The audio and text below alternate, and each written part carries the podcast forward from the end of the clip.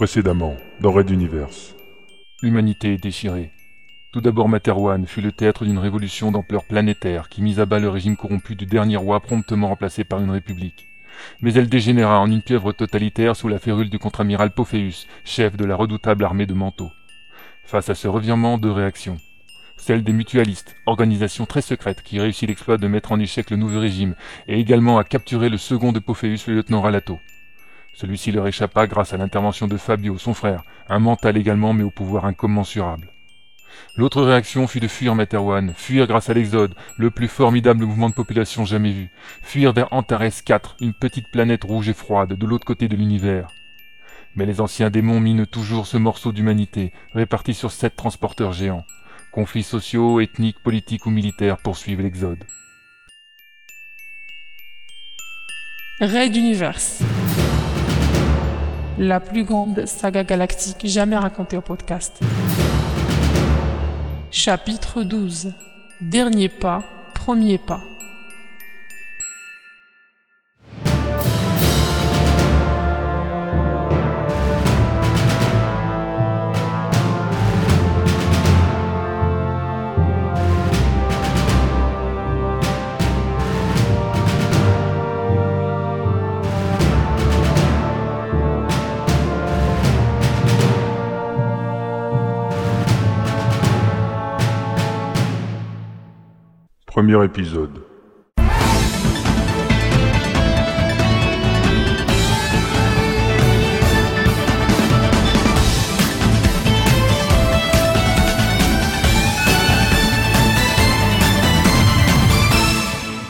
Bonjour à tous, vous êtes bien sur X1 Media et c'est Ted Mausen en direct du transporteur numéro 1 pour l'édition du soir. Les titres. Transporteur numéro 5, 6 et 7. Le grand départ vers la passe de Magellan devrait avoir lieu dans les prochaines heures, même si le secret est de rigueur. Pourquoi ce choix de configuration de vaisseau par convoi? Dérapage scientifique. Se conformant à des positions stellaires, des astronomes prétendent que nous aurions perdu 10 minutes de temps ce matin. nos, reporters sont, sont partis les chercher.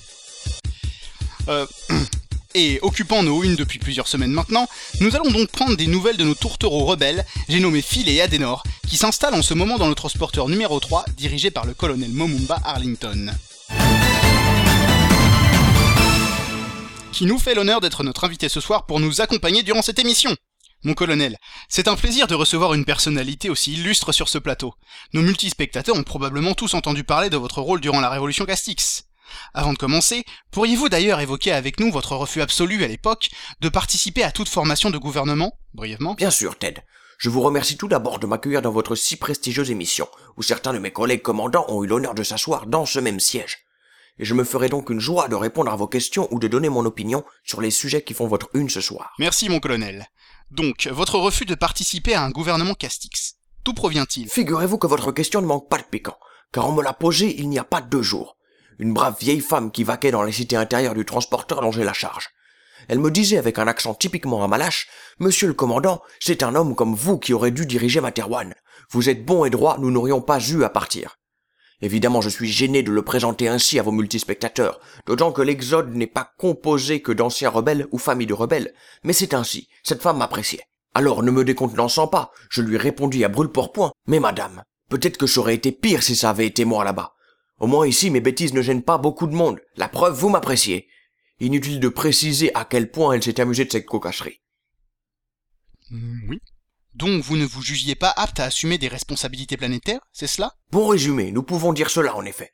Quoique personnellement je nuancerais ces propos. Mais pour des raisons de temps d'antenne, il me semble préférable que nous restions dans cette généralité. Merci pour votre réponse. Cela fait plaisir d'échanger avec un lettré tel que vous qui, nous le sentons bien, éprouve un réel plaisir à partager et à communiquer devant nos multispectateurs. Passons donc à la question suivante qui est liée à la composition de l'ordre de traversée de la passe de Magellan. Pourquoi plusieurs départs successifs et pourquoi cette configuration? En schématisant peut-être. Schématisé, dites-vous? Hmm. Ted, vous me poussez dans mes derniers retranchements cognitifs. Je vais tenter de vous apporter une réponse adaptée à votre demande. Laissez-moi trouver une bonne analogie. Merci mon colonel. Donc je vous propose un instant de nos sponsors pour vous laisser le temps de vous préparer. Oh non, je n'ai rien à mettre pour lui plaire. Que faire? Je n'ai rien de bien. Mais pourquoi ne vas-tu pas chez Natib? Il te propose tout un catalogue de vêtements de soirée Natib, les vêtements, à toute occasion. Retour sur X1 Media, votre chaîne d'information de l'Exode. Nous sommes toujours en compagnie de monsieur le colonel Momumba Arlington, qui s'apprêtait à nous expliquer les raisons de l'organisation spéciale, en convoi, des transporteurs pour la traversée de la passe de Magellan. Oui, Ted, et je vous remercie pour cet intermède publicitaire m'ayant laissé le temps nécessaire à la réflexion. Donc c'est un peu comme les bancs de poissons. Rien n'attire plus les chasseurs, humains ou animaux, que ces petits poissons se déplaçant en grand nombre. Ils se disent tous qu'avec une telle quantité, il suffit de plonger dedans pour en attraper un. Dans notre cas, vous parlez sans doute des pirates. Certes, mais pas seulement. La traversée de la passe demeure, quoi qu'en disent les optimistes, un moment délicat, qui peut nécessiter l'aide d'un autre transporteur en soutien. Par soutenir, j'entends une assistance matérielle et humaine. Donc vous sous-entendez que l'on regroupe les transporteurs pour s'entraider dans la passe, mais alors justement, qu'en est-il du banc de petits poissons Ah mais Ted, un banc de poissons est composé d'une immense quantité d'individus, donc j'entendais par là la totalité de l'exode, les sept transporteurs traversant en une fois. Bien sûr, cependant le dramatique exemple du transporteur numéro 2, s'étant soldé par la mort du commandant Bazavech, prouve également que séparés l'on est plus vulnérable. Sauf qu'en fin de compte, c'est l'arrivée d'un second transporteur, celui du colonel J.F. Hill qui a sauvé le vaisseau. Je ne voudrais pas me présenter comme trop prétentieux devant vous, Ted, mais c'est justement un magnifique exemple de la justesse de cette stratégie. Vous savez, comme disaient les anciens sages, un échec passé peut devenir une victoire future, pour peu que l'on sache en tirer les bonnes conclusions. Très belle maxime en effet. J'en profite pour rappeler l'organisation des convois, qui a été rendue publique il y a quelques jours déjà. Premier convoi, transporteur numéro 6, 7 et 8, du colonel J.F. Hill, du colonel Sterling Price et de la commandante Benkana. Second convoi, transporteur numéro 2 et 4, commandé par monsieur Junta et sa sœur, la lieutenant-colonel Onawan. Et enfin, troisième et dernier convoi, vous-même et le général Décembre dans les transporteurs numéro 3 et 1. Et qu'en est-il de l'armement de ces transports? Restera-t-il en l'état avec des croiseurs, des chasseurs lourds et légers et des hommes de troupe? Hélas, comme souvent dans les missions ayant trait à la sécurité, je ne peux vous donner la composition exacte de nos forces. X1 Media diffuse dans toute cette région reculée de l'espace, et il est possible que de mauvaises oreilles soient également à notre écoute. Cependant, je puis au moins vous assurer qu'une redistribution complète a été soigneusement mise au point en vue de parer à toutes les éventualités. L'Exode a la chance de compter dans le conseil des commandants, mais également dans leurs conseillers, des hommes et des femmes d'expérience et de qualité qui sont rodés dans l'exercice de la protection des convois spatiaux.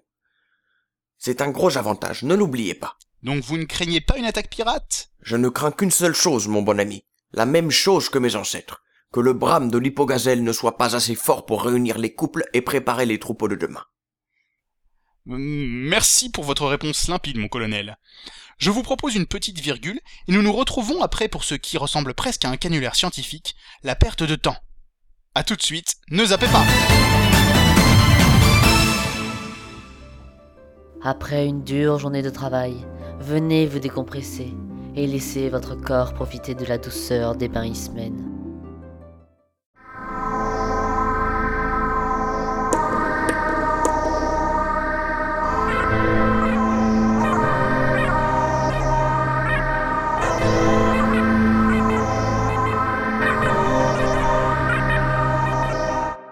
Raid d'univers à suivre.